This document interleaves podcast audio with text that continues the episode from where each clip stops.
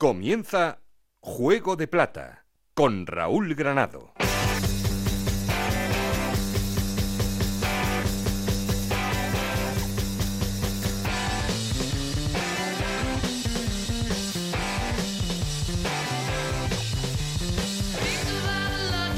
Hola, ¿qué tal? Bienvenidos a Juego de Plata, el podcast Onda Cero en el que os contamos todo lo que pasa en Segunda División.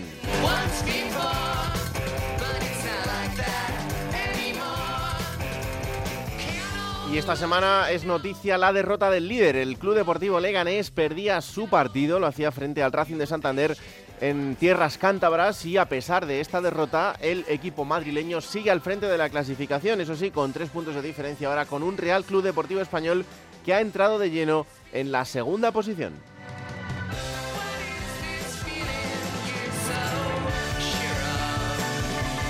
Y lo ha hecho porque el enfrentamiento directo que tenían Español y Eibar se lo ha llevado el conjunto catalán. Por tanto, el Eibar ahora mismo es tercero en la clasificación, cuarto el Valladolid, quinto el Elche y sexto, cerrando la zona de playoff, el Racing de Ferrol.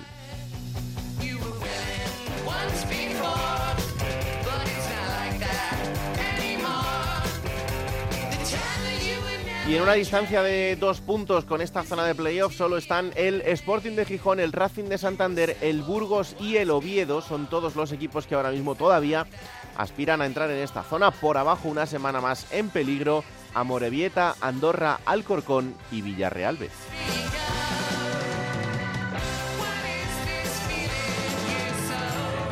Fuera de esta zona de peligro, pero sin poder despistarse absolutamente nada, están Cartagena, Albacete, Huesca y Mirandés que son los cuatro equipos que están fuera del descenso, pero que no pueden despistarse.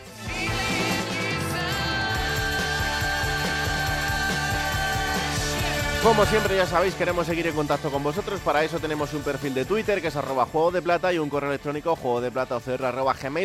Aquí conmigo está el auténtico cerebro de este programa, Alberto Fernández, con Ana y Esther Rodríguez en la producción. No estoy solo porque... Esto es Juego de Plata el podcast de Onda Cero en el que te contamos todo lo que pasa en Segunda División.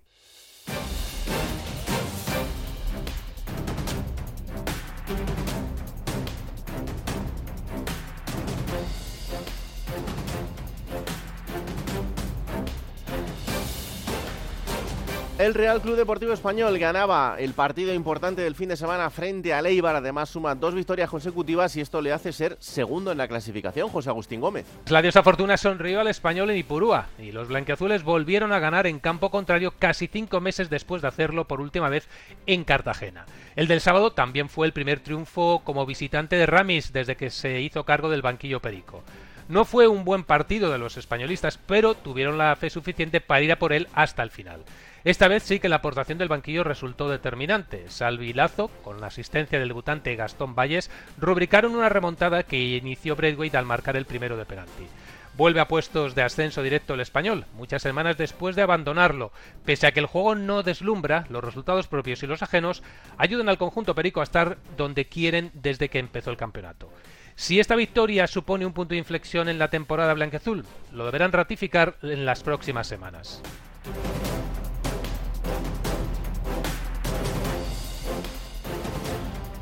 Victoria contundente también la del Valladolid que le ganaba 3-0 al Oviedo en casa y eso sí, una victoria que no hizo olvidar esos cánticos contra el míster de Pucela. Héctor Rodríguez. Pues la verdad es que en el Real Valladolid la situación resulta cuando menos curiosa, porque a pesar de haberse impuesto al Real Oviedo por tres goles a cero y haber mejorado notablemente sus prestaciones en los dos últimos partidos, curiosamente ante los dos equipos asturianos, Sporting y Oviedo, y también haberse puesto a solo dos puntos de los puestos de ascenso directo a la máxima categoría, la división existente entre el público y principalmente su entrenador, Pet Solano, es más que evidente. Varios integrantes de la plantilla, tal y como hizo Luis Pérez en esta misma sintonía, esta vez fue Anuar, otro de los capitanes del equipo, reclaman unidad, apoyo de la grada y que no se pite al entrenador a las primeras de cambio. Pero lo cierto es que la grada, con ese 3 a 0, en lugar de celebrar la victoria, gran parte de ella estuvo criticando al propio técnico uruguayo. Así que con intención de reconciliación por parte de los jugadores y de momento distancias de la grada, el Real Valladolid se felicita de haber sumado una nueva victoria.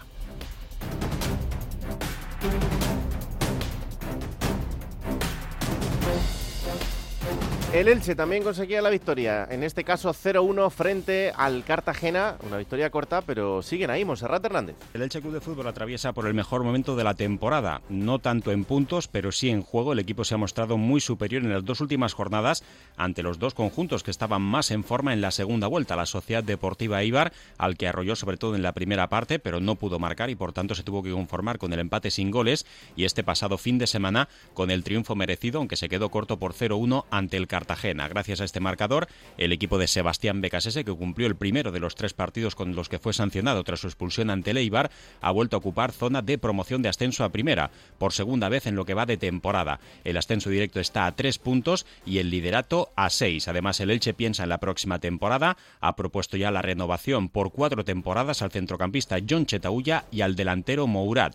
Y además también negocia con Carlos Cler y con Tete Morente. Además, el próximo lunes en el encuentro ante la agrupación deportiva Alcorcón, Mario Gaspar cumplirá su partido número 25 con al menos 45 minutos disputados y renovar automáticamente su contrato por una temporada más.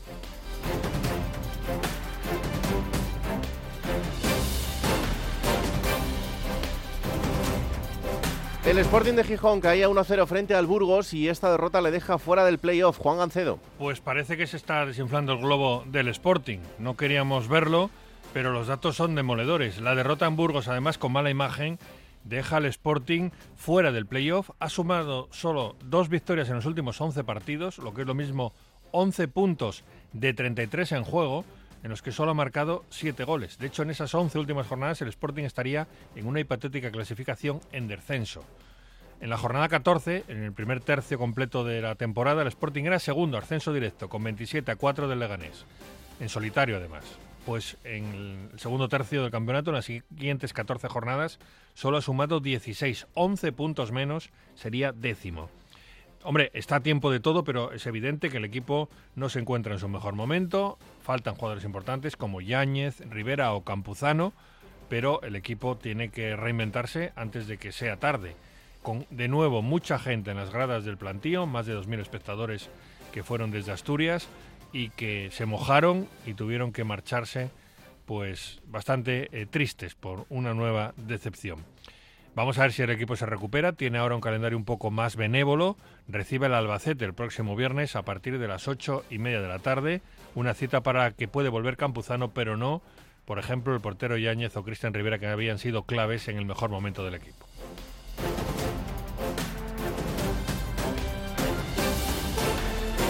El Racing de Santander vuelve a ser protagonista por su victoria contundente frente al líder, frente al Club Deportivo Leganés. Fran Díez. Cambio de discurso y de objetivo en Santander. José Alberto ya no habla solamente de sumar los 50 puntos y amarrar cuanto antes la permanencia, sino que el entrenador asturiano ya introduce en la ecuación la posibilidad de estar peleando por el playoff de ascenso en la recta final del campeonato. De un objetivo pues muy eh, precioso y, muy bonito, pero a la vez también muy difícil y que nos quedan 14 semanas, 14 semanas eh, súper bonitas por delante y y vamos a ver hasta dónde podemos llegar. El Racing está teniendo su fortaleza en el Sardinero, arropado por su afición, y busca ahora mejorar a domicilio, en salidas en las que va a estar también muy bien acompañado por la cercanía. Ferrol, Oviedo, Gijón y Burgos. Dentro del vestuario se mantienen los pies en el suelo, como dice el veterano central Germán Sánchez. No somos nadie para quitarle la, ilusión a los aficionados, está en todo su derecho, nosotros sabemos que de puerta adentro es muy difícil, ¿no? Eh, estar ahí arriba es mostrarte mucha, con mucha regularidad y eso es difícil, ¿no? Pero con el apoyo de ellos, pues bueno, vamos a intentarlo.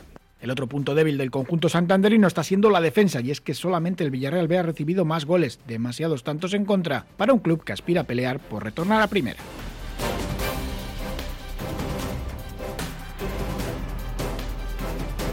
Y victoria importantísima, la del Eldense, 2-0 frente al Racing de Ferrol, victoria que le sirve para alejarse aún más del descenso. Felipe Canals. Paso de gigante hacia la permanencia en segunda, el que dio este fin de semana el Club Deportivo Eldense imponiéndose por dos tantos a cero al Racing de Ferrol, la revelación este curso en la categoría de plata y sobreponiéndose a ausencias importantes como las bajas de Florín Andone o Mario Soberón. Cómoda situación clasificatoria para el cuadro azulgrana aunque aún así nadie se fía en el nuevo Pepico Amán, nadie se desvía del objetivo que es únicamente la permanencia, acercarse cuanto antes a esos 50 puntos para conseguir una salvación holgada. Solo ha perdido un encuentro en lo que llevamos de 2024, el Club Deportivo Eldense fue la pasada semana en el Heliodoro ante el Club Deportivo Tenerife. Este fin de semana tiene una cita clave ante un rival de la parte baja, ante el Villarreal B. En el caso de vencer, acariciaría la permanencia con la yema de los dedos. Hola Alberto Fernández, ¿qué tal? Muy buenas. Hola Raúl, ¿qué tal? Bueno, pues eh, hemos visto caer al líder este fin de semana, aunque eso sí, va a seguir al frente de la clasificación. Hemos visto cambiar el segundo por el tercer puesto. Bueno, eh, han pasado cosas. Em, la verdad que em, al final los que dicen que el Leganés tiene algo de flor van a tener razón, ¿eh? ¿Mm? porque las dos últimas jornadas que han perdido, el día de Oviedo y, y esta, este fin de semana, han tenido suerte con los resultados, le han acompañado bastante. Quizás salvo lo del español, que, que se ha metido ahí en ascenso directo y una victoria de Eibar se hubiera acercado más, pero hubiera mantenido la distancia con, con, el tercero, que es lo que les interesa, pues hubiera sido mejor. Pero salvo eso, han pinchado todos y es una tónica general. Eh, los de arriba suelen tropezar. Ya lo ha dicho Gancedo, lo del Sporting se está desinflando, son ya demasiados tropiezos.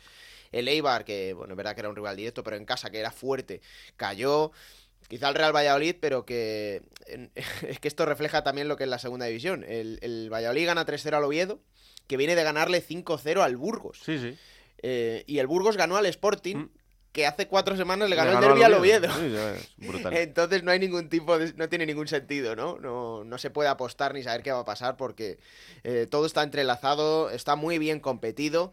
Y mmm, quizá por abajo es por donde, bueno, pues mmm, se puede ir aclarando un poquito más. Eh, el Amorebieta es verdad que se acerca a la Andorra, pero sigue teniendo lejos al Cartagena, que cae y es la buena noticia para, para Alcorcón y Villarreal B, que ese puntito pues les acerca un poco más. La verdad que el Alcorcón lleva cuatro jornadas eh, dependiendo de sí mismo para salir del descenso y no sale. Pero... Ha perdido también algún punto en los minutos finales, como sí, el caso el, del otro día. El otro día. Y, y, eso le está lastrando. Le está lastrando, pero mm, bueno, yo con Nafti han empezado a competir muy bien, la verdad. Mm. Eh, y yo creo que es buena señal que dependas de ti mismo en cada jornada, ¿no? Y le va a pasar el próximo fin de semana. Van a seguir dependiendo de sí mismos para salir de, de esos puestos de descenso que no terminan de hacerlo. Pero bueno, esto es muy largo y con la distancia de menos 8 que tenían hace, hace unos meses, pues ahora es buena señal, ¿no? Pero por abajo parece que, salvo esa situación de el Amorebieta con el Andorra, que todo se va esclareciendo un poquito más.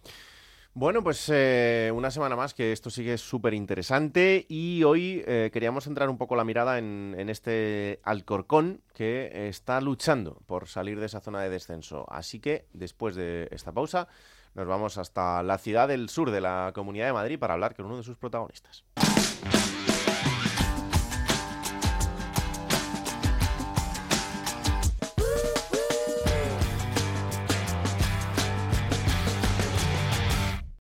Bueno, ya decíamos antes que eh, íbamos a seguir hablando del Alcorcón y para eso tenemos a uno de sus protagonistas, uno de sus jugadores que ya nos está escuchando.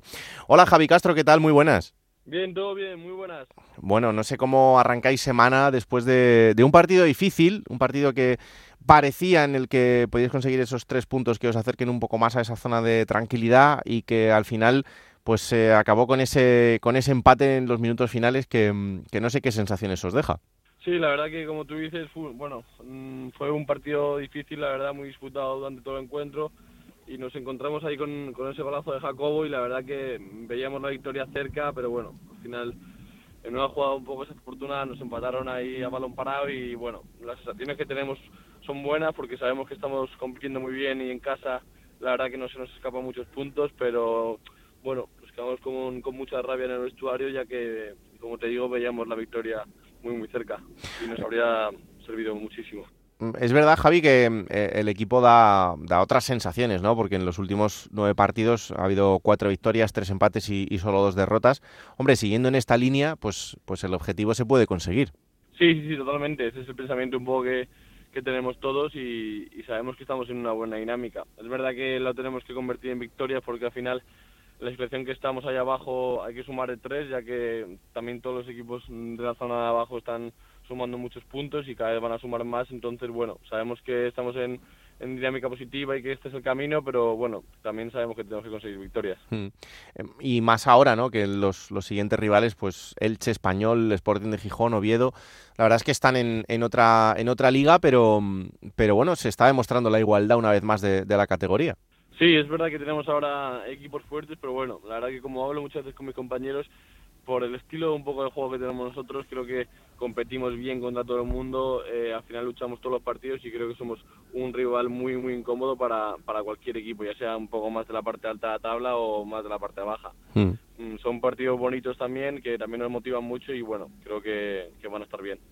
Oye, Javi, ¿y qué ha cambiado con, con la llegada de, Nafti, del, del Mister? Porque es verdad que eh, el equipo durante toda la temporada tenía momentos en los que hacía cosas bien, pero luego otros momentos quizá de desconexión que le hacían que, que no llegasen los, los resultados y ahora sí se ve esa, esa solidez de, de al menos tener muy claro lo que quiere hacer el equipo. Sí, la verdad que con la llegada del Mister pues eh, nos, nos ha imprimido mucha energía, eh, mucha intensidad y creo que creo que eso se demuestra en el campo. Al final en el fútbol muy bien no sabes por qué por qué estás mal o por qué las dinámicas cambian, pero bueno, es verdad que, el mensaje suyo nos ha calado bastante y, salimos al campo con, con muchísima intensidad y con muchas ganas de, de ganar los partidos y sobre todo de, de pelearlos hasta el final. Eh, ya sea que te puedan ganar en el último minuto como nos pasó en Huesca, pero siempre nos quedamos muy muy cerca de, de conseguir los tres puntos, muy cerca de puntuar y creo que eso al final es, es la clave en una categoría como esta. Hola Javi, ¿qué tal? Muy buenas. Decía, decía Raúl ahora que os vienen partidos complicados. Vosotros habéis ganado en, en Valladolid, habéis ganado en Zaragoza, en estadios bueno, pues muy, muy difíciles. Eh, el otro día nos decía Jacobo, después de, marcar, después de ese partido contra el Tenerife, que eh, quizá ha cambiado también que ahora salís a los partidos pensando que los podéis ganar. No sé si eso era algo que os lastraba antes, que quizá cuando salíais a según qué campo o según contra qué equipo, a lo mejor pensabais que, que era complicado ganar y que simplemente un punto podía ser bueno. Sí, sí, puede ser. Al final, cuando estás en una dinámica tan negativa como la que atravesamos durante la primera parte de la temporada, pues muchas veces al final es verdad que tú como jugador sales un poco diciendo, uff, hoy, hoy nos va a costar mucho más o hoy no va a ser un partido fácil.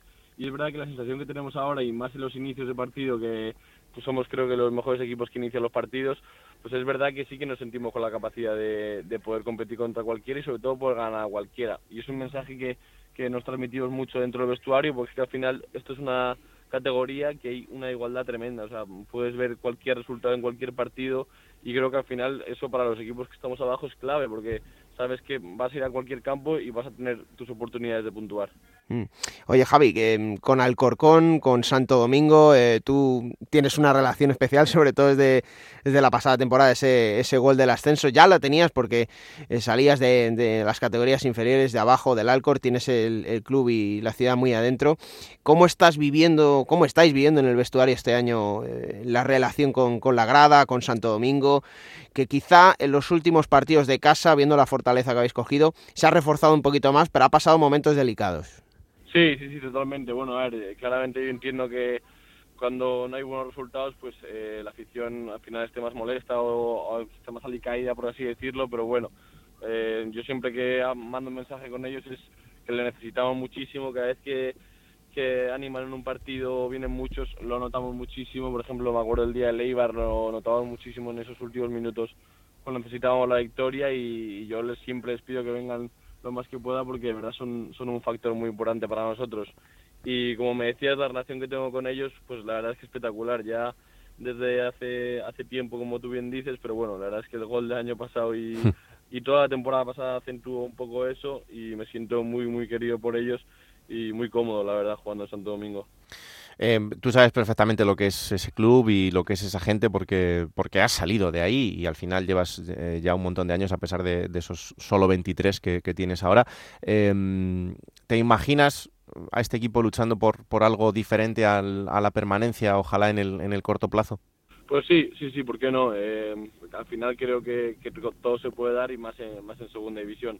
Ojalá que sí, creo que al final las cosas se hacen bien, se trabaja bien y bueno, al final también es cosa de un poco de dinámicas, a veces de suerte, porque el fútbol nunca sabes muy bien por, por dónde puede ir, pero bueno, yo espero que sí, eh, estoy seguro que Alcorcón alguna vez lo conseguirá y, ojalá esté yo ahí. Bueno, ahora de momento hasta el 2025 estamos tranquilos, que has renovado y ahí estamos tranquilos. Sí, sí, por ahora te renové dos años más el año pasado. por eso, por eso. Bueno, Javi, pues nada, que, que, haya muchísima suerte ahora en este maratón ante estos rivales que están un poco más en la zona alta de la clasificación, pero que al fin y al cabo estos partidos luego todos hay que, hay que jugarlos y todos los equipos estáis dando el, el nivel y dando la cara, eh, sea quien sea el rival. Así que, que que vaya genial y ojalá te llamemos pronto para celebrar la permanencia.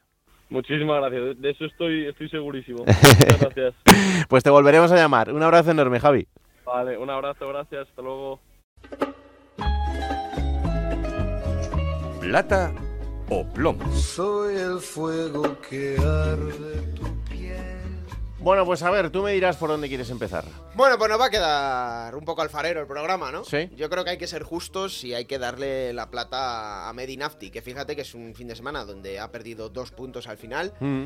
pero de haber ganado mm, hubiera encadenado cinco partidos seguidos en Santo Domingo sin encajar. Mm, Cierto que el Alcorcón venía de recibir un serio correctivo en, en Leganés la semana anterior, pero en Santo Domingo es donde se están haciendo fuertes y esa es la, la clave. Y bueno, son cinco partidos sin perder, eh, el equipo ha mejorado notablemente y Mm. eso evidentemente es mérito de, de ¿no? Que frenó la sangría y aunque bueno, pues seguimos diciéndolo siempre que es una plantilla eh, comparada con otras, pues que va más justa, ¿no? Para competir en segunda división, pero lo están haciendo y junto con el Cartagena son de los de abajo los dos que han podido sacar o están sacando la cabeza. Luego ya puede acabar de cualquier forma, ¿no? Pero ya solo por ese cambio y el chip, porque el otro día estaban de verdad bastante dolidos de- después de- del empate, pues eso es bastante importante y creo que tiene merecimiento. ¿Y el plomo? Pues el plomo voy a repetir el mismo que la semana pasada. Vaya. Fue por una derrota y esta es en caso de victoria, pero creo que Ramis eh, creo que volvió a patinar. Eh, ¿Se lo está decía- convirtiendo Ramis en el nuevo Sarabia, no. ¿Un nuevo Sarabia? no, le queda mucho todavía. vale, para- vale, vale, vale, vale. Pero lo decía José Agustín antes, que es la primera victoria de Ramis fuera de casa. Mm. Había tenido siete, este era el séptimo partido, los seis anteriores, tres derrotas, tres empates. Mm. Y nunca le había oído decir esto, ¿no? O sea, yo creo que por fin reconoce algo, pero en la victoria. Vamos a escucharle y ahora te explico por qué. Venga. Tiene una explicación el partido también a nivel técnico-táctico, por supuesto, pero bueno, cuando pasan estas cosas, pues a nivel emocional eh, eh, se superpone o se pone por encima de todo lo demás, ¿no? Pero analizaremos por qué en, ca- en casa nos cuesta menos, por qué en casa nos cuesta menos, por qué fuera nos cuesta más, y yo ya lo dije, lo, tengo, yo lo, ten- lo tenemos clarísimo, pero seguimos sin verlo todo el tiempo que nosotros quisiéramos. Ramis llegó en noviembre y analizaremos, ¿eh? Analizaremos por qué Sí. fuera de casa no se nos da bien. Mm. Después de conseguir la primera victoria, cuando había perdido empatado, bueno, pues la argumentación iba por otro lado, ¿no? Entonces, esa forma un poco ventajista no me gustó de Ramis. Creo que podía haberlo hecho antes y después de unos cuantos meses analizar ahora, pues oye. Creo que intenta que no. Son muchos entrenadores los que hacen lo mismo, ¿no? Que intenta que no les pillemos y te argumentan una cosa, pero cuando el resultado viene de otra forma, ellos que critican a los periodistas muchas veces por ser resultadistas, son ellos los que se acogen a esa argumentación, ¿no? De, bueno, hoy que he ganado, ¿eh? Hoy sí que puedo. Mm. Y tiene mucho mérito también, ¿eh, Ramis? Porque el español estaba muerto anímicamente, no futbolísticamente, y creo que ahora el equipo pues está creyendo de verdad que puede ascender.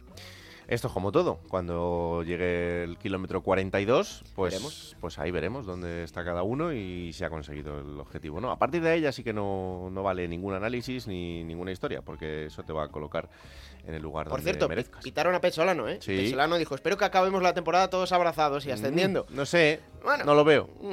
No lo veo. Igual ascendiendo sí, pero, pero Petzolano uf, no sé si le van a abrazar mucho. No, Eh. no hay manera, ni ganando 3-0. Madre mía.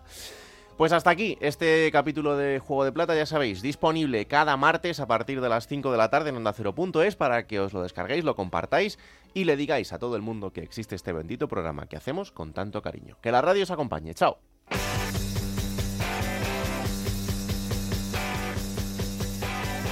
Raúl Granado, Alberto Fernández, Ana Rodríguez.